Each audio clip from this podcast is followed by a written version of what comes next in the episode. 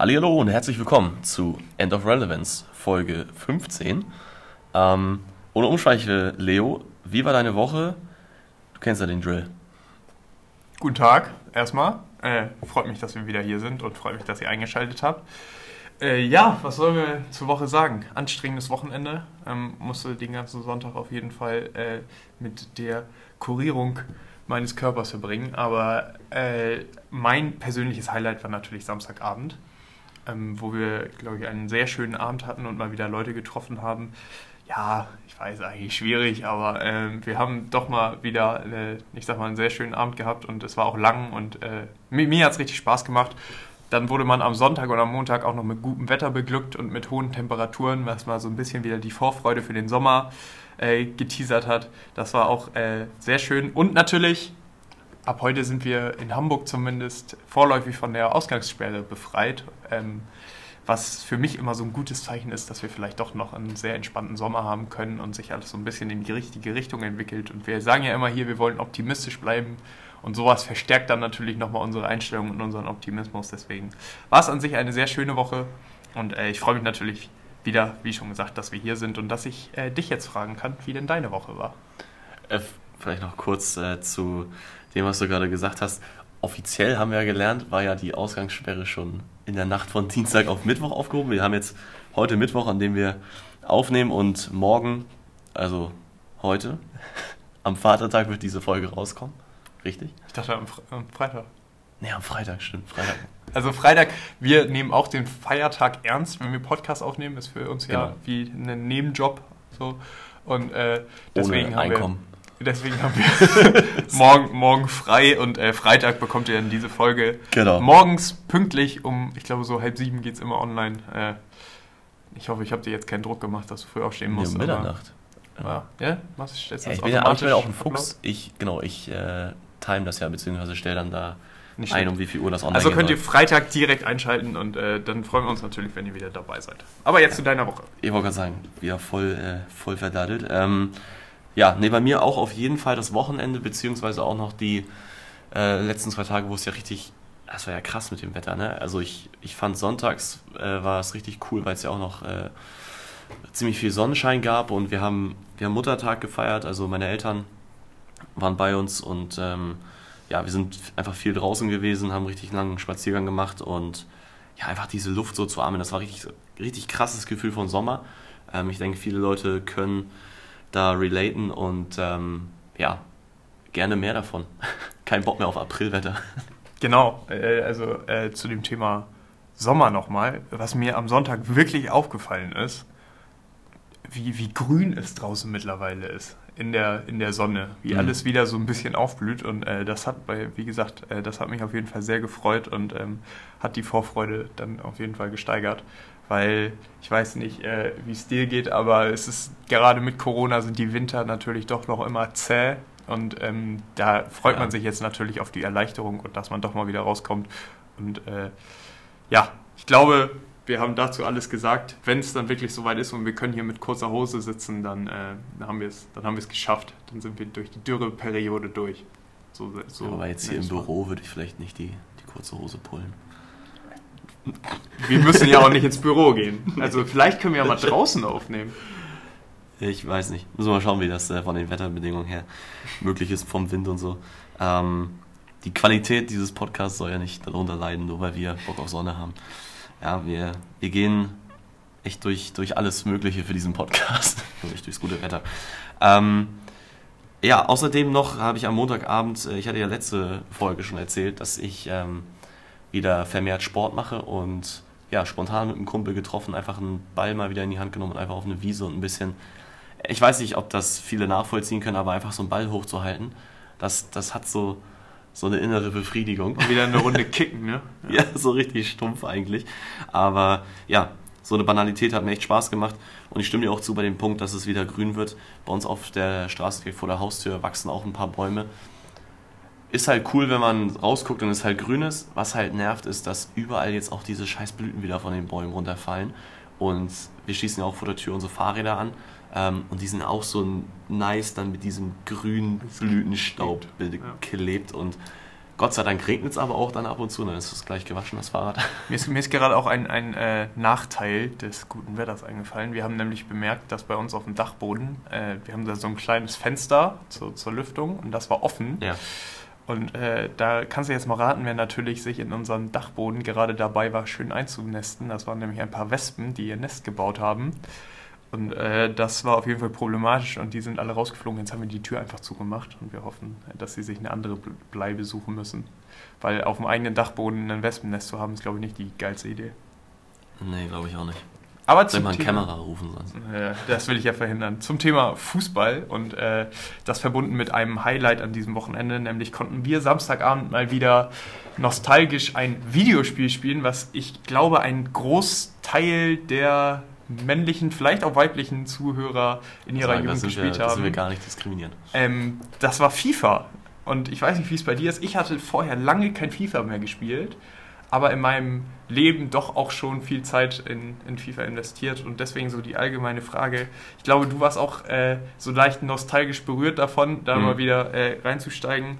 Was war denn bei dir so der erste Startpunkt? Wann hast du das erste Mal FIFA gespielt? Weil bei mir persönlich war es FIFA 10. Und das ist äh, mittlerweile zehn Jahre her. Also schon Ja. eine ganze Zeitspanne. Ähm, muss ich dir zustimmen, war sehr nice. Für Randinformation vielleicht noch PS5 und der neueste Titel. Gehört nicht uns, aber ähm, wir durften, wie gesagt, mal, mal rantesten und war schon krass auch die Entwicklung irgendwie zu sehen. Ähm, ich habe auch länger nicht gespielt, ähm, habe zwar das letzte Spiel, also FIFA 20, heißt es dann, ja. Ähm, mein erstes FIFA war FIFA, vorher ich PES, PES 5 hatte ich noch. Ähm, aber ich glaube, mein richtig erstes FIFA, was dann mein Bruder sich gekauft hatte, war FIFA 09 auf der PlayStation 3, 2, 2 noch, glaube ich. Ja, PlayStation 2. Mm, Dann kam aber relativ schnell die PlayStation 3 ins Haus und dann hatten wir FIFA WM 2010. Und damit ging's, äh, ging sie los, die Misere. Ich glaube, ab dann habe ich jeden Titel mal gespielt. Ähm, und ich weiß ja, dass wir jetzt auch noch darüber sprechen wollen, was eigentlich der beste FIFA-Titel war. Und da habe ich eine relativ einfache, Antwort, und zwar der letzte Teil, den ich auf der PlayStation 3 gespielt habe, FIFA 13. Einfach weil bestes Team im Karrieremodus. Ähm, damals war ich auch noch ein sehr fanatischer Manchester United-Fan. Ähm, ja, nee, war eine gute Zeit. Krass. Also, also das erste FIFA, was ich je gespielt habe, war FIFA 07 bei einem Kumpel damals noch auf der PS2. Mhm. Das war aber immer so dieses, dieses Standard 1 gegen 1, dass du mal gegeneinander spielst. Und das erste, was ich dann selbst hatte, auch auf der PlayStation PlayStation 2, war wie gesagt FIFA 10. Das war auch so der Anfang und so dann ein bisschen gespielt hat. vom Ende. Ja, der Anfang vom Ende so, literally, du hast halt noch nicht Karrieremodus oder so gespielt, sondern du hast einfach selbst und dann gab es ja immer Turniere, die du dann irgendwie ausprobieren konntest, hast einfach ein bisschen gedaddelt. Dann hatte ich FIFA 13, das weiß ich auch noch damals, bei FIFA 13, äh, Fun Fact, habe ich mit meinem Bruder, haben wir uns noch äh, tatsächlich selbst Spieler erstellt und hatten uns dann selbst so ein bisschen in-game und äh, haben, damit, haben damit gezockt. Und bei mir war es tatsächlich so, nach 13 hatte ich dann 15 und bei 15 Mhm. ging das auch los äh, mit Karrieremodus. Und äh, das war wirklich für mich tatsächlich auch der beste FIFA-Teil, weil ich habe auch 20 ist jetzt mein letzter, den ich hatte, also von 15 bin ich dann, ich glaube 18 hatte ich noch und dann 20. Und äh, 15 fand ich war wirklich mit Abstand das Beste. Erstens, es war der geilste Soundtrack. Ich weiß, das ist vielleicht ein bisschen äh, Soundtrack war mal äh, overrated, aber äh, das fand ich immer, fand ich immer mal richtig cool und äh, das, das Spielgefühl. Also wie schnell FIFA 15 damals noch war und halt überhaupt nicht realistisch ausgelegt, sondern einfach nur schnell und mit L1 und Viereck konntest du perfekt flanken und den perfekten Kopfball machen und dann Karrieremodus irgendwie mit 40 Spielern im Team an, natürlich irgendwie die besten, die man haben kann. Das war, das war äh, echt mit so das, das Beste, das, was man war das gefeiert bei hat. dir auch, und das ist wirklich eine, also die letzte Frage zu dem Thema sehr technisch, war das bei dir auch lange so, dass du auf Halbprofi gespielt hast oder so? Und dann, bei mir hat es irgendwann so, es hat echt Jahre gedauert. Ich glaube, das war dann auch erst so FIFA 12, FIFA 13, also so bestimmt drei Teile schon gespielt von dem Spiel. Immer nur so Halbprofi, so lasch gegen, gegen meinen Bruder auch oft dann. Und dann, als das so losging, viel gegen den Computer zu spielen, dann kam auch erst so auf einmal, ja, ich glaube, am Ende habe ich Weltklasse gespielt. Legendär habe ich irgendwie nie Bock drauf gehabt, war mir ein bisschen zu anstrengend. Wel- Weltklasse ist bei, ist bei mir, bin ich jetzt angekommen. Mhm. Also so, ich sag mal von der Sache, natürlich, man ist so alles durch, durcheinander. Der Sprung von Halbprofi zu Profi fand ich war immer so ein Stück und dann konnte man immer, wenn man eine neue Karriere gemacht hat, habe ich für mich immer entschieden, spiele ich jetzt für den Fun, also Halbprofi, viel Geld etc. Oder will ich es doch vielleicht mal ein bisschen ernster machen? Und dann habe ich so einen Ja, dann spielt man ja eigentlich nicht FIFA. mittel, mittelklassischen Verein genommen und habe auf Profi gestellt. So, und äh, da hast du dich dann tatsächlich, ich sag mal, hochgearbeitet. Also bist nicht jedes Jahr Meister geworden, sondern bist auch mal Dritter geworden etc. Aber das hat sich halt immer gesteigert. Ich muss sagen, jetzt bei den neuen Teilen ist echt so ein bisschen die, die Faszination auch für den Karrieremodus weggegangen, weil es doch auch sehr einfach ist, nach der ersten Saison gute Spieler zu kriegen und äh, sich da das so, so auszurüsten. Deswegen, ähm, ich, ich, ich hatte immer, ich hatte immer große, großen Spaß am Karrieremodus, aber es gibt halt seit FIFA 2015 vielleicht kaum Neuerungen gefühlt, also keine, die wirklich dieses Spielwesen und ich hatte immer so, so tausend äh, Vorschläge, wie man den Karrieremodus besser und realistischer machen müsste. Also ich müsste wahrscheinlich mal irgendwie das Managerspiel ausprobieren oder so, weil ich hatte da richtig Spaß Das war dran. dann immer wiederum, das war immer wiederum zu schwer. Ich hatte mal einmal Fußballmanager vor, weiß ich auch, x Jahren. Aber gut. Ähm, ja, lass uns FIFA hinter uns lassen. Äh, Gerne. es war auf jeden Fall cool, mal wieder zu zocken. Und äh, ja, ich habe das nächste Thema, was hier auf der Liste steht, mitgebracht. Und zwar habe ich ein interessantes Video gesehen auf YouTube. Und zwar ging es darum, ähm, dass ja mittlerweile ASI-TV in Anführungsstrichen auch Einzug erhalten hat auf äh, Plattformen wie Netflix, Amazon Prime, Mhm. Apple TV oder wie sie nicht alle heißen. Ähm, und da wollte ich dich einmal so als Einstieg fragen, was du davon hältst, ob du das auch so wahrnimmst, ob du solche Shows überhaupt guckst. Ähm, mir würde jetzt ehrlich gesagt auch nur ein oder zwei einfallen, aber die werden ja mittlerweile von denen auch produziert. So. Also- zugegeben, ich habe ich hab, äh, Too Hot to Handle geguckt und Mhm. da soll ja auch eine Ja, zweite ich auch. Staffel kommen und die soll ich mir auch angucken. Ich muss tatsächlich sagen, was mir aufgefallen ist, und ich nehme jetzt mal als Beispiel einfach Netflix, Hm. ähm, dass das ganze, die ganze Auswahl sehr in die Masse geht. Also ich habe das Gefühl, dass die Qualität bei manchen Eigenproduktionen oder auch allgemein von den Sachen, die da hochgeladen sind, echt runtergeht und das eher so massentaugliches TV wird. Ähm, ich habe halt Asi TV nie geguckt so und habe da auch keinen Reiz, das zu gucken.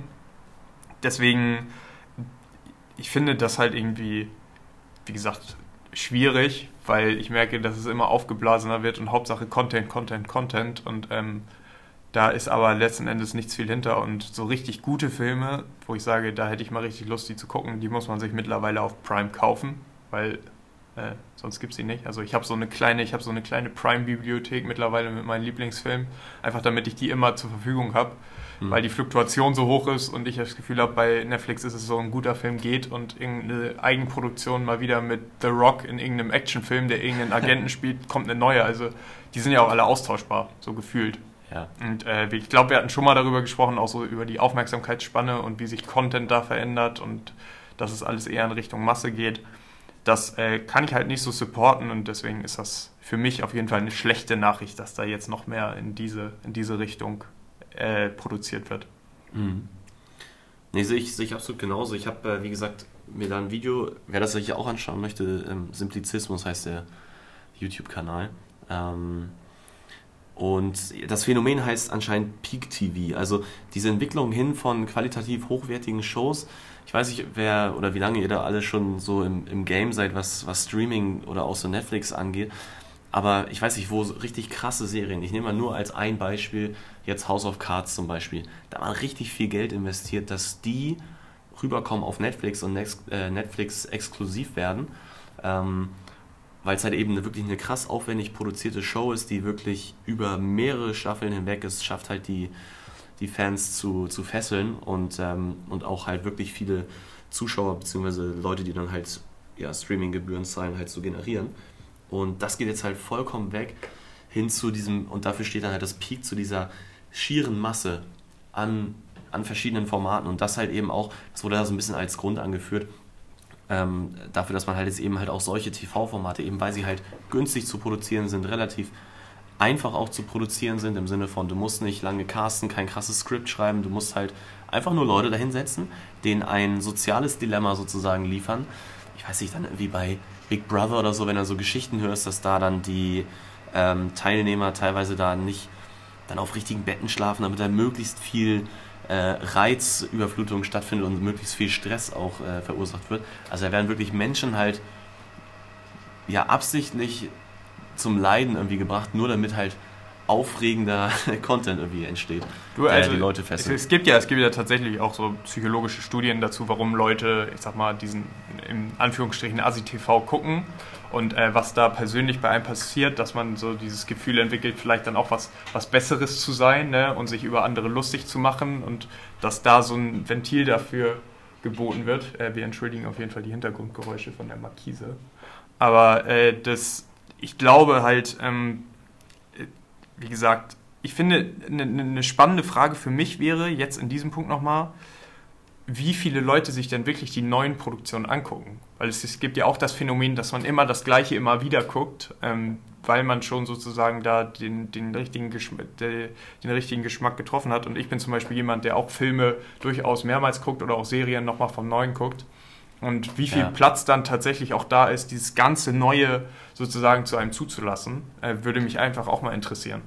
Da wird ja auch viel proaktiv für geworben. Also einerseits kriegst du natürlich auch Benachrichtigungen so aufs Handy oder auf dein iPad oder Rechner, wo auch immer man halt schaut. Ähm, Von wegen neue Serie für dich, Empfehlung oder wie auch immer das dann umschrieben wird, aber halt Pop-up, so, guck jetzt am besten. Ähm, und halt auch direkt nach den Serien. Sind mittlerweile auch, kannst du direkt, wenn du irgendwie zwei Sekunden keinen Knopf gedrückt hast, kommst du in den Trailer rein, musst dir gleich das nächste anschauen, sozusagen, wirst du in so eine, so funktioniert die Maschinerie, dass du, dass du immer weiter schauen sollst und eigentlich dann ja auch nur 20 Sekunden zwischen den Folgen halt Zeit hast, dich dagegen zu entscheiden. Ansonsten trifft äh, Netflix die Entscheidung für dich. Also um das, um das Thema so ein bisschen abzuschließen, das beste Beispiel ist ja tatsächlich, dass du auf Netflix mittlerweile einen Zufallsbutton hast, der für dich dann irgendwas abspielt. So viel Content ist vorhanden und so wenig können sich die Leute anscheinend mittlerweile entscheiden, was sie gucken wollen. Nee. Aber auch, weil ich Ich glaube, vielleicht mal, müssen wir vielleicht mal die Community fragen. genau, also ich glaube, ich habe da auch einen sehr selektiven Film- und Seriengeschmack. Ich finde, dass die Community-Frage der Woche ist, weil wir da auch äh, gerne, gerne mal so in unseren persönlichen Geschmack reingehen könnten, ob wir mal unsere Top 10 Serien und Filme vielleicht hier mal besprechen sollten und dass wir zusammen da mal eine Liste machen. Die End of Relevance Top 5 vielleicht. Hm. Fände ich, wäre wär eine coole Idee. Ist Community-Frage der Woche, äh, ob wir sowas machen sollten oder nicht. Aber, Aber ich will auch wissen, Thema. ob jemand diesen Button benutzt. Das können wir auch als Community-Frage machen. Ja. Nächstes Thema. Ähm, ich sag mal mit einem ganz anderen Hintergrund. Ich habe heute gelesen, dass äh, Spanien innerhalb von Städten und bestimmten Straßen Tempo 30 allgemein als äh, Richtgeschwindigkeit einführt und äh, Was nicht war das vorher? Tempo 50, Mhm. wie bei uns in Deutschland in der Stadt das ja ist. Ähm, wir als Deutsche sind ja als Schnellfahrer bekannt, um das mal ganz einfach zu simplifizieren. Ah, The German Autobahn. Mhm. ähm, was hältst du davon, dass in der Stadt Tempo 30 ist? Ich kann mal so ein bisschen vorweggreifen. Ich verstehe den Hintergrund. Ich glaube, das ist auch was Richtiges. Ich persönlich ähm, muss aber sagen, ich finde Tempo 30 manchmal echt ein bisschen langsam. Ja. Äh, ich glaube, es, es muss halt zum gesamten Konzept, also ich, ich antworte mal relativ demokratisch, es muss zum gesamten Konzept passen. Also wenn du halt es durch Tempo 30 zum Beispiel, und davon gehe ich jetzt einfach mal aus, dass man sich da Gedanken gemacht hat, es schaffst, ähm, dass wirklich halt weniger Stau zum Beispiel passiert, weil du weißt, okay, mit Tempo 30 kannst du, und da fahren die Leute 40 oder 35, was weiß ich, was man dann so als wirklichen Wert für die Berechnung nimmt, dann entsprechend die Ampelschaltung anpassen kannst und auch, weiß ich nicht, wie krass so Rush Hours in Spanien so in Städten entstehen. Oder ob es jetzt wirklich einfach banal aufgrund von vielen Verkehrsunfällen einfach ist, dass sie sagen, die Leute müssen langsamer fahren, damit sie achtsamer fahren. Ähm, würde ich beides nachvollziehen können. Ähm, und kein Scheiß, was nützt es dir halt auch, wenn du, ich weiß ja nicht, wenn du in der Innenstadt von Hamburg jetzt zum Beispiel fährst, mit dem Auto, was erstmal Schaffst du eine eh keine ziemlich 50. hirnrissige Idee ist, kommst du ja auch viel zu selten aufs Tempo 50 eigentlich. Es sei denn, du machst halt einen Kavalierstart so. Und in, insofern, Ich, ich habe da tatsächlich eine Theorie hinter, Mhm. warum, das, warum das gemacht wurde. Und äh, das beste Beispiel ist meine, meine Straße, in der ich zurzeit wohne. Dort haben sie nämlich jetzt Autoparkplätze umgebaut zu Fahrradparkplätzen. Und ich glaube, in großen Städten geht ja auch die, die Initiative immer mehr in Richtung äh, Fahrrad und, und zu Fuß und öffentlichen Nahverkehr fördern und das Auto so ein bisschen Ja. unattraktiver zu machen. Und für mich ist so ein, so ein ich sag mal, äh, so eine Initiative zu sagen, man macht das Tempo runter auf 30, ein Beispiel, wie man, glaube ich, ziemlich kostengünstig ähm, das Autofahren unattraktiver machen kann. Und ähm, da kann ich auf jeden Fall sagen, das, das macht für mich auf jeden Fall Sinn, weil ich glaube auch, und du hast es eben schon gesagt, gerade in Hamburg, im, ich sag mal, wirklich zentralen Kreis rund um die Alster und die City, braucht man kein Auto. weil man ist eh schneller zu Fuß oder mit dem Bus oder mit der U-Bahn. So, um mal, um mal da ein Beispiel zu geben. Deswegen mhm. kann ich mir das schon vorstellen. Es gibt ja, glaube ich, auch äh, so Initiativen für Hamburg zu sagen, die ganze City ist eine 30er-Zone oder Autos sollen tatsächlich komplett verboten werden. Ähm, mal schauen, was da kommt. Ähm, Spanien hat ja, glaube ich, gerade äh, auf jeden Fall ein Modell gestartet, wie es aussehen kann. Ja, also ich, ich glaube, dass wir definitiv in Zukunft dort Modelle brauchen, die sich klar und auch drastisch womöglich unterscheiden von dem, was wir heute machen. Ähm, Parkplatzsuche allein in der Stadt und so. Und ist kein Scheiß, ich glaube, ich kenne niemanden, der sich nicht schon mal darüber abgefuckt hat, dass er mit dem Auto irgendwie in die Stadt gefahren ist und es halt am Ende, wenn du jetzt halt, das Ding ist, wenn du es möglichst einfach haben willst, dann zahlst du halt auch super viel Geld. Einfach. Also wirst ja wirklich dann mit Strafen da belegt im Sinne von Parkplatzkosten oder halt beim Falschparken dann halt mit einem Zettel. Ähm, oder halt auch immer die Gefahr, dass du halt dann den Blitzer nicht, nicht übersiehst oder dann halt übersiehst. Ähm, ja, das ist halt, ich, ich bin da bei dir, dass man da wahrscheinlich auch ja, so ein bisschen abschrecken möchte und ein bisschen so Strafen auferlegen möchte, von wegen hier unterbewusst treiben wir dich mal so ein bisschen raus aus der Idee. Ähm, ja, weil einfach genau die, die Anzahl der, der Leute, die in die Stadt ziehen, steigt halt stetig und die Mobilität im Sinne von, dass du halt alleine unterwegs bist, ich, ich weiß gar nicht, gibt es auch ein Fachwort, glaube ich, für so, ist es ein Privattransport äh, oder so? Keine Ahnung. Ähm, aber dass du auf jeden Fall halt, ja, du brauchst halt Modelle, dass du entweder halt wie im ÖPNV dann halt, dass du halt ein Verkehrsmittel dir teilst oder halt ein ja, Verkehrsmittel wie zum Beispiel zu Fuß zu sein, was wirklich den geringsten Platz, sage ich mal, wegnimmt, oder halt dann irgendwie mit dem Fahrrad ähm, oder gescherten Medien wie Stadtrat, Scooter oder sowas unterwegs bist. Ich glaube, ich, da wird noch was passieren. Es gibt, da, es gibt da ganz, ganz viele Möglichkeiten, wie man Mobilität in der Stadt beeinflusst. Ähm, ich würde sagen, auch hier wieder eine Community-Frage. Was sagt ihr, Tempo 30 in der Stadt? Sagt, seid ihr wie ihr, die das supporten oder sagt ihr, das geht überhaupt nicht? Äh, ich muss schnell mit meinem Auto unterwegs sein. Vielleicht noch ein Satz. Ich finde, das Problem ist aber auch krass komplex, einfach weil du in Deutschland halt auch kulturell das ganz anders nochmal verankert hast. Und oft, ähm, wenn man jetzt, wir haben ja auch schon mal solche Debatten bei uns im Freundeskreis geführt, oft halt auch sehr emotional, schnell emotionale ähm, Argumentationen vorfindest. Und ich glaube, da alle Leute, die daran, und das sind ja alle in der Be Bevölkerung irgendwie, die da beteiligt sind, da so einen Kompromiss zu finden, der wirklich viele, ich sag mal zumindest zufriedenstellt, ist, glaube ich, echt schwierig, vor allem hier in Deutschland. Das ist jetzt Bold Prediction meinerseits, das wird das Kampfthema mit des Bundestagswahlkampfs. Mobilität, äh, Tempobeschränkungen auf der Autobahn etc. Das äh, ja. prognostiziere ich mal. Aber kommen wir gerne zum nächsten Thema. Und äh, das habe ich hier aufgeschrieben, dadurch, dass wir, wir eben auch zusammengearbeitet hier von der Arbeit aus an dem Projekt. Da bin ich auf das Thema personalisierte Produkte gestoßen und äh, keine Werbung, eine neue Hautcreme von Bayersdorf, die man sich selbst zusammenstellen kann aus eigenen Inhaltsstoffen und sozusagen dann für deinen Typ ähm, du die perfekte ja. Hautcreme hast, äh, wie immer das chemisch richtig funktionieren kann, aber ist auf jeden Fall eine, eine Initiative da. Weil was hältst du von so Individualisierbarkeit bei Produkten? Das ist, glaube ich, ein Megatrend. Also an sich Personalisierung, sei das ähm, was einfach Content angeht oder was ähm, deine, weiß nicht, sozialen Medien und sowas angeht. Du kriegst ja alles, alles ist ja durch irgendwelche Algorithmik mittlerweile ähm, auf dich persönlich zugeschnitten. Und ähm, insofern aber auch, und das finde ich irgendwie ein interessantes Paradox, ähm, Paradoxon sagt man, ne? Im Deutschen. Egal. Es ist paradox und es ist ein Paradoxon. Es ist ein Paradoxon. Ähm, dass ja alles trotzdem irgendwie Standard sein soll am mhm. besten möglichst günstig produziert beziehungsweise halt günstig bereitgestellt, andererseits hoch personalisiert im Sinne von der Kunde fühlt sich auch, weiß ich nicht, optimal beraten, abgeholt, was auch immer. Vor allem halt digital dann umgesetzt, ähm, auch in dem Fall ja. Äh, direkte Real-Life-Beispiel dazu. Ähm, meine Freundin benutzt eine Hautcreme oder Hautpflege auch, ähm, die sich, glaube ich, die Formel nennt. Mhm. Und ähm, da geht es im Kern, glaube ich, um das Gleiche. Und äh, ich werde da auch schon seit längerer Zeit ein bisschen belabert, dass ich mir das auch mal ähm, anschauen sollte oder anschaffen sollte. Und ähm, ja, ich, ich weiß, ich hadere da noch total mit mir selber, weil ähm, ja, irgendwie das doch eine Stange Geld kostet. Ich weiß nicht, weil man da auch, ich weiß nicht, ob es jetzt dadurch kommt, dass es personalisiert wird, aber da halt eben auch ein entsprechender Kostenpunkt dann aufgerufen wird.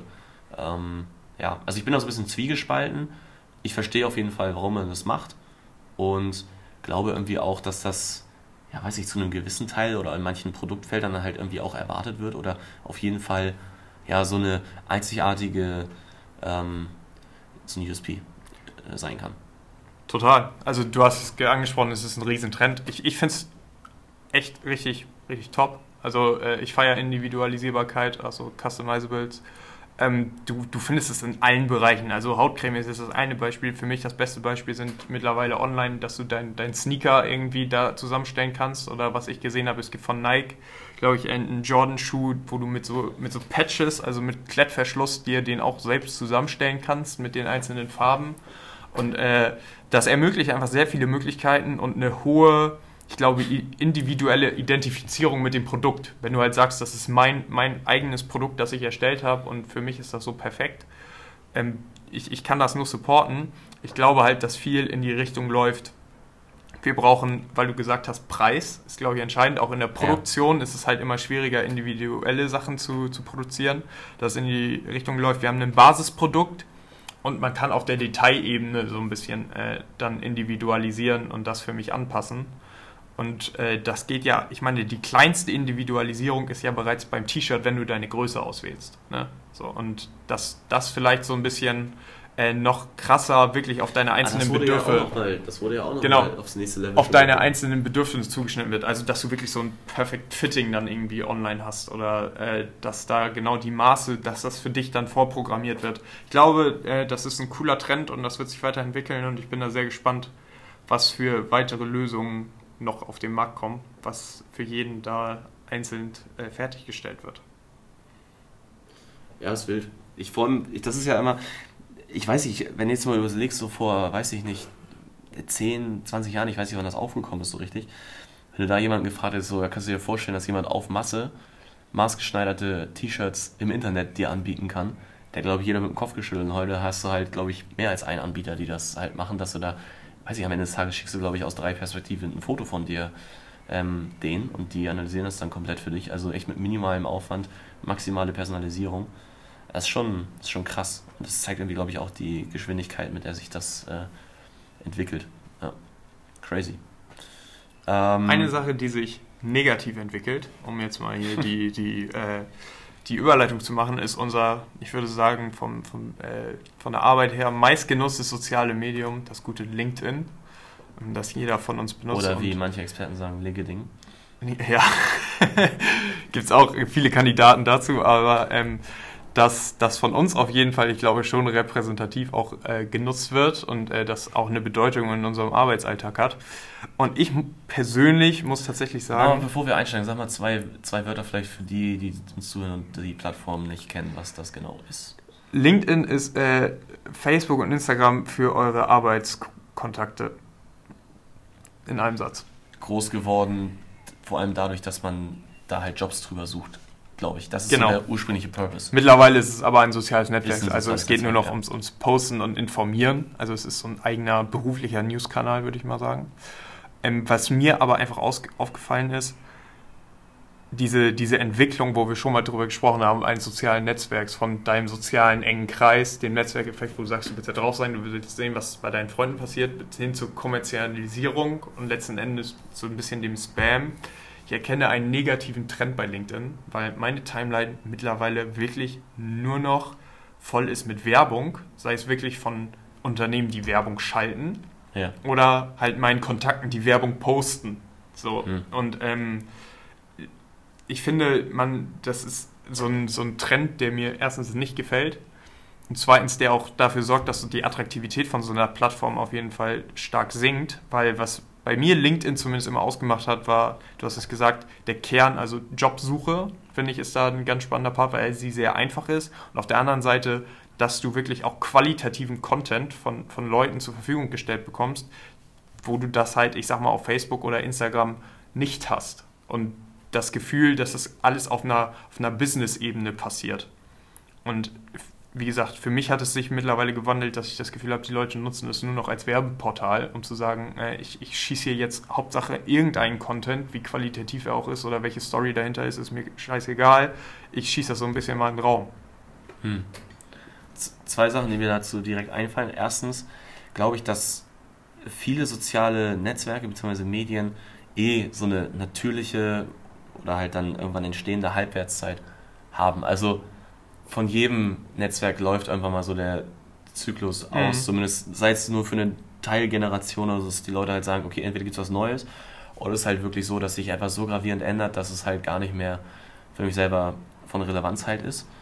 Und zweitens kommt, denke ich, erschwerend dazu, dass es halt ein professionelles, eine professionelle Plattform ist, auf der halt viele, und vielleicht haben wir es jetzt verstärkt, weil wir natürlich auch ähm, vertrieblich auf dieser Plattform tätig sind, ähm, dass du dort dann auch sehr viel Marketing halt findest und deshalb eben auch dieses Phänomen Social Selling jetzt dazukommt, was an sich keine neue Erfindung ist, weil ich glaube, seit soziale Netzwerke existieren, haben Leute versucht, auf Plattformen was zu verkaufen.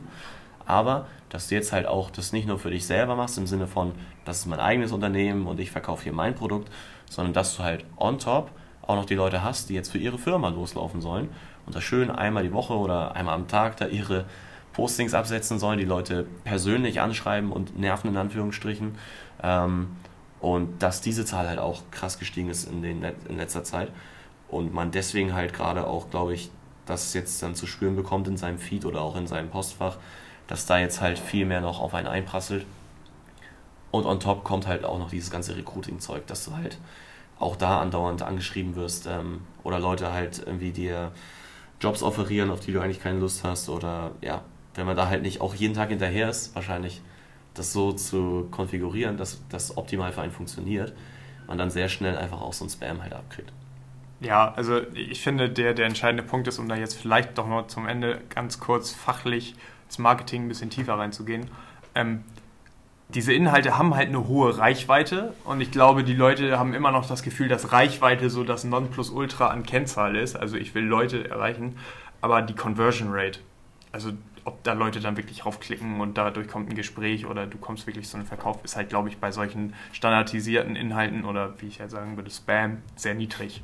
So, und das ist halt für mich das große Problem. Also die Leute werden nur mit Content zugeballert und ich glaube, das fördert nicht konsequent ein besseres Image, sondern eher, ach nee, nicht der schon wieder. So wie der, wie der Staubsaugerverkäufer, der halt bei dir klingelt, entweder du brauchst gerade einen Staubsauger und er weiß Bescheid oder er klingelt alle zwei Wochen bei dir und fragt, ob du einen neuen Staubsauger haben willst und du hast schon dreimal Nein gesagt. Ne? Also ähm, ja. das ist, glaube ich, einfach eine, eine schwierige Sache, aber äh, da können wir auch viel zu tief reingehen, deswegen können wir gerne zum nächsten Thema springen, aber mit Blick auf die Zeit würde ich gucken, ob wir nicht schon zu unserer kleinen, äh, wie nenne ich es, Gossip-Kategorie vor, vorgehen wollen. Dass wir in die Kategorien reinhüpfen? Ja. Ja, nee, dann können wir die Themen auf jeden Fall noch nicht so machen. Ich denke mal, die haben jetzt... Äh, genau laufen bis dahin nicht ab. Ähm, ja, meine Damen und Herren, Live aus Hollywood, herzlich willkommen zu Stars und Sternchen mit Leo und Lennart. und zu unserem ersten Themenpunkt. Bill Gates hat sich scheiden lassen. OMG, YOLO and what the fuck? Warum? Leo, du hast die Hintergründe für uns. Ich habe ich hab eine andere Warum-Frage. Warum sind Scheidungen überhaupt News? Keine Ahnung. Ja. Warum, warum sind Promis Warum sind Promis, Prominente, wie man sie auch immer nennen möchte, so wichtig? Warum haben die diese Strahlkraft? Müssen wir vielleicht auch wieder über Branding und Personal Marketing sprechen? Nein, aber ähm, ja, es ist schon letzte Woche, vorletzte Woche durch die Nachrichten gegangen. Ähm, der größte Philanthrop unserer Zeit und seine ja nicht viel ärmere Frau lassen sich scheiden, Bill und Melinda Gates. Ähm, ja, ich finde es wild eigentlich. Äh, was mir vor allem aufgefallen sind, ist diese Parallelen, die viele Leute zielen, äh, ziehen halt zu, ähm, zu Jeff Bezos und seiner Scheidung, von wegen, ja, dass da jetzt äh, sich ein Teil am anderen vor allem bereichert durch irgendwelche Eheverträge. Ähm, aber ich muss sagen, ich glaube, Melinda Gates hat auch einiges auf dem, äh, Kerbholz. Genau, ähm, ich, ich, würde sagen, bereichern ist vielleicht der, der Ja, würde ich diesen Vergleich nicht so einfach ziehen wollen. Ähm, aber ja, zum einen, dass es diese Reichweite hat, andererseits um wie viel geisteskrank, wie viel Geld es da geht. Ähm, und was das auch einfach heißt, ich meine, ich habe es jetzt wirklich nicht recherchiert, aber die haben halt echt krasse humanitäre Projekte auch einfach am Laufen. Und mit ihrer Foundation, was sie da nicht alles machen. Wenn ich mir so überlege, okay, das ist einfach die simple Entscheidung von zwei Menschen, zu sagen, die Partnerschaft, die wir eingegangen sind, funktioniert einfach nicht mehr so. Und da will ich jetzt auch gar nichts gegen sagen, dass man sich nicht auch scheiden kann. Ähm, dass, dass die halt da zu so einer Kette von Ereignissen führt. Zum einen medial, zum anderen aber auch wirklich, ja, wie gesagt, humanitärer Impact. Ähm, ist schon krass. Also wenn ich mir das so mal so in meinem Kopf so durchspiele. Äh, allgemein, ich finde gerade das total spannend. Man bräuchte mal so eine Statistik, ab welchem Alter oder ab welchem Vermögenswert die, das Philanthropie-Level so ein bisschen, bisschen steigt. Ne? Also äh, ich, ich finde das total crazy, wie viel Geld da wirklich in, in diese äh, Stiftung und dann auch, ich sag mal, in äh, wichtige soziale oder ökonomische Projekte, äh, ökologische Projekte fließt. Ähm, das, ist, äh, das ist crazy. Was äh, mich natürlich da nochmal interessiert, und das ist jetzt ganz mhm. gefährliches Halbwissen, und dann gehen wir da auch nicht weiter. Anscheinend ist in den Scheidungspapieren wohl der Name Jeffrey Epstein gefallen. Da sich Herr, Herr Gates ein paar Mal mit Herrn Epstein getro getroffen hat, getroffen. getroffen. Äh, da kommt das Englisch durch. So. Genau.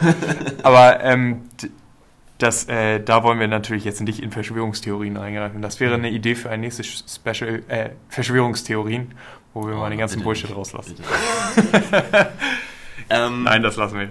Haken dahinter. Äh, noch zwei, äh, ich sag mal, im, im Flashlight. Mhm. ähm, noch zwei schnelle Nachrichten. Und zwar habe ich auch heute gelesen, dass die gute Oprah, die ja unseren Prinzen Harry und ähm, seine, seine nette Meghan interviewt hat, äh, das, da ging es schon mal um geisteskrank viel Geld, die bringen jetzt eine Doku-Serie raus. Ähm, um auf die, Apple TV. Um, um die Invectus Games, glaube ich, oder um was geht's? Ähm, ja, nee, es, genau, es geht so, es geht um, um Psychologie, beziehungsweise dieses, äh, ich habe es auch nicht ganz gecheckt, vielleicht muss ich mir die einfach mal anschauen, die Serie, aber dann müsste ich ja Apple TV abschließen. Ähm, Digga, dieses Marketing. Wenn du, wenn du, du hast so ein iPhone 12 gekauft, dann kriegst du sechs Monate, danach kriegst du noch Apple TV für ja, ein Jahr for free. Ich, ich glaube auch, dass ich das, ich habe das glaube ich sogar. Ich habe es noch nie benutzt. ich habe es auch noch nie benutzt. Egal. Äh, Schwamm darüber. Nee, äh, das einfach, ich glaube nämlich, dass das beruht immer noch auch auf diesem Interview. Mhm. Und es geht darum, dass sozusagen auch, äh, wie gesagt, dass so Missstände, beziehungsweise halt so auch diese, ich glaube, diese Erwartungshaltung, dieser psychologische Druck, der da auch, ähm, ja, wie gesagt, halt auch unter anderem weil die haben ja gesagt, wie, wie schlimm es ihnen geht. In diesem Interview haben sie erklärt, wie sie da gemobbt wurden und eigentlich, äh, ja, egal, egal. Also ich will es nicht, nicht wirklich vertiefen. Anscheinend war das jetzt so ein bisschen der Trigger und jetzt macht man da immer weiter Business mit. Finde ich interessant. Du, also verwerflich? Äh, man weiß es nicht. Äh, verwerflich finde ich es nicht. Also die, was halt, jeder hat halt ein Recht das zu machen, was er will. Jeder ne? hat ein Recht, so. eine Apple TV-Serie zu machen. Ja, kann, kann, kannst ja eine Serie machen, kannst Apple TV einschicken, ob sie die dann zeigen. Ist, ja, äh, erstmal einen Podcast machen können, finde ich. So, hat halt, glaube ich, auch. Ich finde viel spannender, Prince Harry hat eine Beraterrolle in einem Startup, mir fällt der Name nicht ein, aber der ist der, der CMO und M steht nicht für Marketing, sondern Mentality. Und der ist da als äh, Mentalitäts- und äh, ich glaub, nenne ich das Psychologie-Coach drin und ich würde das auf jeden Fall feiern, wenn du mal so einen schweren Tag hast, dann kannst du Prince Harry anrufen. Ja, ist, glaube ich, nicht schlecht. Aber das zu dem Thema. Kommen wir zum letzten Punkt, den du aufgeschrieben hast. Ja, ich will es auch nur Unser aller Lieblingsband. Aber sie, sie sind anscheinend gerade in Stockholm und produzieren ein neues Album. Sagst du, das hat ein Autotune? ich weiß nicht, ich weiß nicht, in welche Richtung das gehen soll, aber sie haben wohl in einem Interview oder zumindest einer aus der Band, ich kenne die Namen gar nicht. Ähm, ich weiß nur, dass die ABBA als Gruppe heißen. Schweden. Ähm, die auch. Schweden. Ähm, nee, die bringen ein Album raus, ich weiß nicht, ob es dieses oder nächstes Jahr ist, aber sie sind auf jeden Fall gerade dabei. Sie haben die, ja, die, die Lähmung unserer Gesellschaft genutzt und haben sich zurückgezogen und ein Aber wird das ein so, Album so ein, so ein äh, Sie haben neu aufgenommenes Album nee, der Greatest Hits oder wirklich neue Songs? Nee, nee, nee, es ist wirklich neue Musik, haben sie gesagt. Und Leo, der jetzt eben noch selbstbewusst gesagt hat, wir können das Fenster offen lassen, weil es eh kaum Hintergrundgeräusche geben wird, wird jetzt doch einmal das Fenster zumachen, weil hier echt viele Sirenen vorbeigedüst sind. Ja, gut, Leo, dann hast du eine neue Kategorie. Ich weiß nicht, ob sie das etablieren würde. Nee, wir machen, wir machen Sport nächste Woche. Wir haben kaum noch Zeit. Lass den okay, wir haben, und der wir haben keine Zeit mehr. Fuck. Du hast dir so viel Mühe gegeben mit den. Da muss ich das nochmal aktualisieren. Egal. Ja, dann. Machen Leo, wir nächste Woche, ist alles cool. Ja. Womit willst du anfangen? Dein Shoutout oder eher dein End of Reddit? Ich möchte mit meinem Shoutout anfangen. Weil okay. wir waren eben schon bei, bei Lieblingsfilmen. Und ein äh, meiner Lieblingsfilme habe ich tatsächlich diese Woche wieder gesehen. Und äh, es, es, hat mich einfach, ich weiß nicht, ob du das kennst, aber bei mir ist es so, manche, manche Filme, wenn man die äh, über eine längere Zeit nicht gesehen hat und man, man sieht sie wieder, man weiß, es ist ein guter Film, aber am Ende sitzt man doch nochmal und denkt, Macker, ist das ein guter Film. so, ähm, also das, das verstärkt sich nicht genauso, aber ich glaube, ich weiß, was du meinst. Äh, für mich Moneyball. Ähm, ich ich, ich habe hier gerade Wikipedia. Ich wollte sagen, dafür, dass von, von für Bennett so Miller. Guten, guten Film hältst, ähm, ist es komisch, dass du Wikipedia es, aufhast. Ja, Moneyball ist für mich wirklich einer der, der besten Filme. Einfach daher, dass ich Sportfilme an sich immer eine sehr interessante Kategorie finde, weil entweder sie sind richtig top oder sie sind richtig flop, finde ich. Und äh, auf der anderen Seite der, eine so realistische, unterschwellige Stimmung bei einem erzeugt, wenn man zuguckt, dass ja. ich das Gefühl habe, immer wenn man diesen Film sieht, man, man geht einfach, was, was für mich wichtig ist, ist, man geht immer mit einem guten Gefühl und einer guten Atmosphäre nach dem Film raus und, und sitzt da erstmal und muss das verdauen. Und für Leute, die, die Sportfans sind und so ein bisschen was mit Statistik anfangen können und äh, Du musst sowas, sowas auch nicht dafür verstehen eigentlich. Nee, verstehen muss man es nicht, aber ich glaube, man muss, wenn man Zahlen nicht mag, dann sollte man vielleicht die Finger von dem Film lassen. Ja, letztendlich, letztendlich erzählt der Film auch im Kern eine Underdog-Geschichte. Also wer auch sowas mag, der fühlt sich da, glaube ich, auch richtig aufgehoben. Ähm, und das ja, halt das Schöne gemacht. an dem ich Film, das ist halt das Schöne an dem Film, diese Underdog-Geschichte, ohne Kitsch. Der Film funktioniert halt ohne kitschig zu sein und irgendwie die, die äh, großen Momente dazu haben und so zu tun, als wäre das jetzt wichtig und hat, schafft es trotzdem auch eine emotionale Ebene irgendwie zu berühren. Deswegen äh, da, Shoutout. Ist und Brad Pitt Film. spielt halt mit. Und Brad Pitt spielt auch sehr gut. Jonah Hill auch. Das muss man dazu sagen. Richtig. Cool. Soll ich Shoutouten? Oder, ja. Ja. Ähm, ja, Leo. Long Story äh, will ich jetzt auch nicht lange erzählen, sondern ähm, ich habe einen Beyond Meat Burger zum allerersten Mal gegessen gab es im TK bei Edeka und ich habe zugeschlagen. Ähm, beziehungsweise Lea hat ihn auch gegessen natürlich. Ähm, war krass. Also ich weiß ja, wir haben uns da schon mal drüber unterhalten. Ich glaube, man sollte auch sagen, dass du da. Oder nicht? Da, hast du nicht Aktien mal von gekauft? Oder hast du die nicht mehr? ja, bevor ich jetzt hier, eine, hier irgendwie eine Company bewerbe, so, dann muss ich schon sagen, dass, dass wir da dass du da persönlich von profitierst. Muss man das sagen? Nee, aber kann man, glaube ich. Da habe ich nicht, habe ich nicht ein Anrecht darauf, dass mein Aktien du musst ja nicht sagen, bleibt. Du musst ja nicht sagen, Nein, wie viel ich hab, Geld ich habe äh, ich hab, äh, Beyond Meat Aktien. Ja. Und ich muss sagen, ähm, ich habe das gegessen und ich musste im, im, zweiten Moment dann auch an dich denken und so muss sagen, oh, gutes Investment. Also das hat echt gut geschmeckt. Und es ist einfach krass, wie, wie gut man doch mittlerweile, weil ich glaube, das ist auch schon, die haben, glaube ich, schon die zweite Version von mhm. dem Burger rausgebracht wie gut man und wie realistisch man auch Fleisch simulieren kann. Also Fleischgeschmack. So Schmeißgeschmack. Ja genau, weil es ist, eine, es ist ja plant-based, der genau. Burger. Ähm, sprich, nur aus Pflanzen hergestellt. Und fand ich heftig. Also war mir nicht so bewusst. Du, äh, finde ich, ist ein sehr spannendes Thema. Es gibt ja bei dem Thema wie schaffe ich es, den Fleischkonsum zu, zu reduzieren. Gibt ja, ich sag mal, zwei, ich sag mal, Schulen. Die eine ist die pflanzliche Ersatz und halt was sehr modernes, was glaube ich auch noch gar nicht kommerzialisiert ist, ist die Züchtung von, von Fleisch aus einer, aus einer einfachen mhm. Zelle. Und ähm, ich finde beides mega spannend, weil wichtig ist auf jeden Fall, dass der Fleischkonsum reduziert wird, einfach auch im Sinne der CO2-Bilanz und äh, des weltweiten Hungers. Wenn man sich mal anguckt, wie viel Weizen bei der Fleischproduktion verbraucht wird, ist das äh, crazy. Wie viel Wasser? Und wie viel Wasser, natürlich, genau, kommt dazu. Was ja. ich dazu sagen wollte, ich bin ja auch äh, kein Veganer und auch kein Vegetarier, also ich esse Fleisch, aber ich kann mich erinnern, dass wir in Frankfurt saßen, einen Burger gegessen hatten und du hattest einen, äh, einen, einen plant-based Burger bestellt und dann habe ich mal ein bisschen probiert und das hat wirklich echt gut geschmeckt. Und äh, ich finde das mega interessant und sollte das wirklich so qualitativ auch passen, dass das den, den Geschmack erreicht, ist das für mich auf jeden Fall auch eine Option zu sagen, ähm, man steigt da jetzt um. Und wir, man, das wird ja wahrscheinlich nicht beim Burger bleiben. Also wir werden das sicher noch in anderen. Also es gibt nee, ja schon Wurst und, und irgendwie. Ja, gibt's, der, der Markt, ist, der Markt der ist da, der ist groß, der wird auch schon ordentlich äh, beackert. Ähm, ich wollte eigentlich nur sagen, Shoutout hat echt gut geschmeckt. Ähm, tut euch einen Gefallen und probiert den auch mal. Sehr schön. Kommen wir zum Thema End of Relevance. Und ähm, da möchte ich äh, was vorgreifen. Also End of Relevance ist es sicher nicht. Es wird sehr relevant bleiben, aber ich würde es mal so als, als Fail bezeichnen. Ähm, wir haben vor, letzt, vor zwei Wochen über mhm. Raumfahrtprogramme gesprochen und darunter auch über das chinesische Raumfahrtprogramm. One auch, ne?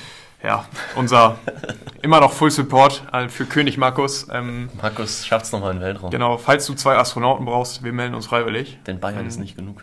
Genau. äh, deswegen. Okay, oh Gott.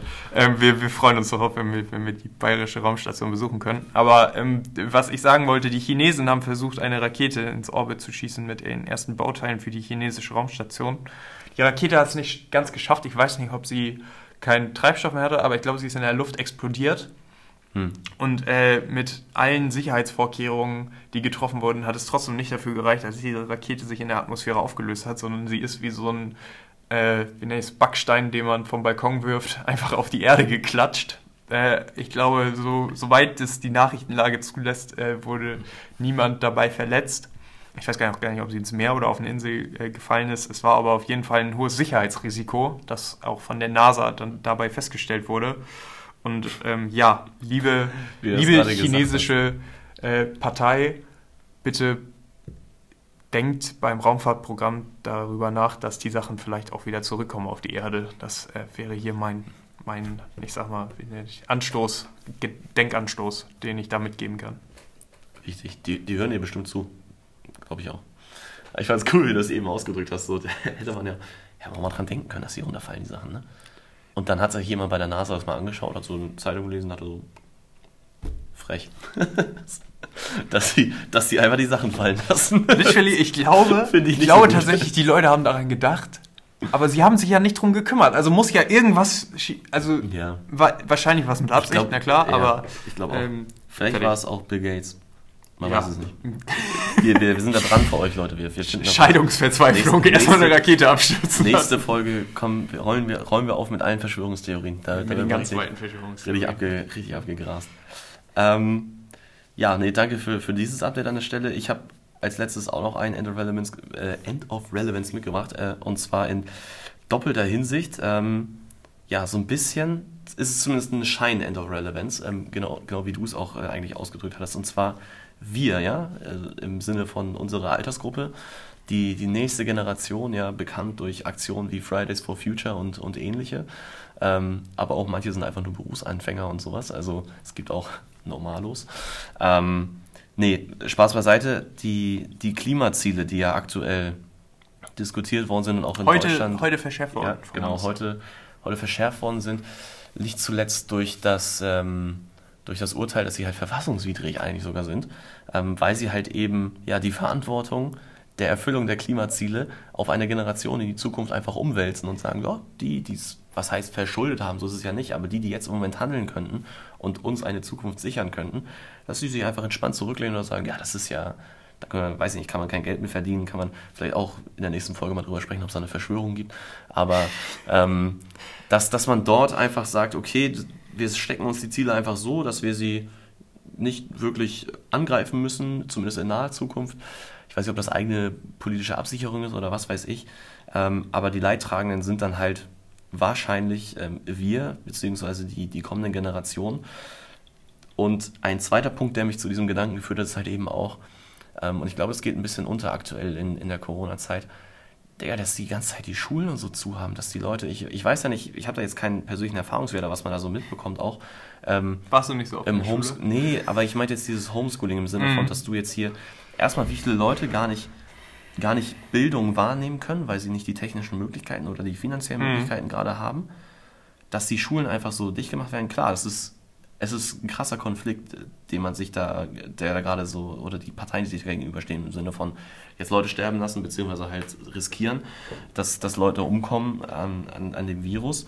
Andererseits halt Leuten ihre Bildung vorzuenthalten und damit halt eben auch effektiv dann in der Zukunft zu schwächen. Und äh, dass da halt auch dann ja Kinder, die noch nicht, weiß ich, teilweise ja nicht mal, äh, nicht mal volljährig, beziehungsweise Haftung, wie nennt sich das? Ab 14 bist du gesetzlich halt auch haftbar, oder? Ja, du bist so krasser, krasser Keine Juristen hier. Ja. Ähm, nee, aber dass, dass da Leute halt, oder Kinder in dem Fall halt bevormundet werden und halt auch, die haben ja gar keine Stimme, die das vertritt. Mhm. So, da werden Sachen entschieden aus, aus dem Effekt, aus dem Virus heraus sondern das muss man, glaube ich, kritisch hinterfragen und überlegen, wie, wie krass die Tragweite da vielleicht auch ist in Zukunft. Wie gesagt, ich, ich finde End of Relevance äh, die, unsere Zukunft. Ich, ich gebe dir auf jeden Fall zu und ich, ich gebe dir auch recht, das ist auch richtig, dass ähm, da auf jeden Fall Themen vernachlässigt wurden, die essentiell sind. Und es gibt ja. auch äh, volkswirtschaftliche Berechnungen, die davon ausgehen, wie ein krassen Schaden nur dadurch entstanden ist, dass dieses Schuljahr so äh, komplex war, beziehungsweise so desaströs verlaufen ist. Ähm, ich würde da mit einem blöden Vergleich kommen, wenn das Haus brennt, ähm, ist die Sanierung der Garage zweitrangig. Ne? Also so, ich glaube halt, Politik Ja. hat immer sehr viel mit aktuellen, kurzfristigen, operativen Themen Ich zu weiß, tun. Das weiß. ist das allgemeine Problem und äh, Vielleicht ist es auch eher ein Aufruf nochmal. wir sollten die Awareness dass man einfach genau, erhöhen. dass man da einfach mal drüber nachdenkt, dass man das vielleicht auch in seine, weiß nicht, in die künftige Wahl mit einbezieht oder einfach mal so Leute Augen aufgucken, was da draußen abgeht, so, weil das halt nicht immer, was die, weiß nicht, Politik da entscheidet, halt perfekt ist, weil es sind halt auch nur Menschen. Es ist, es ist vielleicht eine gute Anregung, ich weiß gar nicht, wie es, wie es genau heißt. Wir hatten ja nur zwölf Schuljahre, oder ich zumindest. Und, G8 und äh, G9. Genau, genau, dass man G9 wieder einführt und den Schülern, die jetzt ein Jahr verloren hatten, vielleicht eins äh, mehr gibt. Wäre von mir mal eine Anregung. Wenn, wenn das Ähm, fast wieder aufgemacht wird. Ja, ist aber, glaube ich, eine bessere Diskussion, als einfach zu sagen, ihr habt jetzt ein Jahr weniger. der Politik ist auch so aggro, einfach weil es Ländersache ist. Ähm, naja. Ist, wir sprengt alles den Rahmen, nehmen wir mit für, für spätere Folgen. Vielleicht gibt es ja auch nochmal das Bildungspolitik-Special. Vielleicht kriegen wir ja mal einen Experten eingeladen, einen Gast. Ähm, Ich halte das für ein Gerücht. Ich glaube, wir werden diesem wahrscheinlich. Podcast Ach, haben. komm hier, Leute von der FDP brauchen noch immer Aufmerksamkeit. Die schreiben wir einfach mal an und dann passt das. Ey, wir Und, dürfen kein ähm, Politik-Podcast werden, Mann. Das Nee, nee, das, dafür sind wir auch nicht qualifiziert, würde ich mal so Ich glaube, man behaupten. muss nicht qualifiziert sein, um Politiker zu werden. Stimmt, es gibt ja die AfD. Damit können wir den, den Podcast, glaube ich, schließen. Vielen Dank, dass ihr auch diese Woche wieder dabei wart. Ich wünsche euch ein schönes Wochenende und ich freue mich auf das nächste Mal. Ja, Leute, ähm, kommt gut ins Wochenende in diesem Freitag. Ähm, stay curious. Reagiert auf unsere Insta-Stories und ähm, ja, kaum, hinterfragt die Sachen. Und äh, bis dann, also nächste Woche. Ciao, ciao.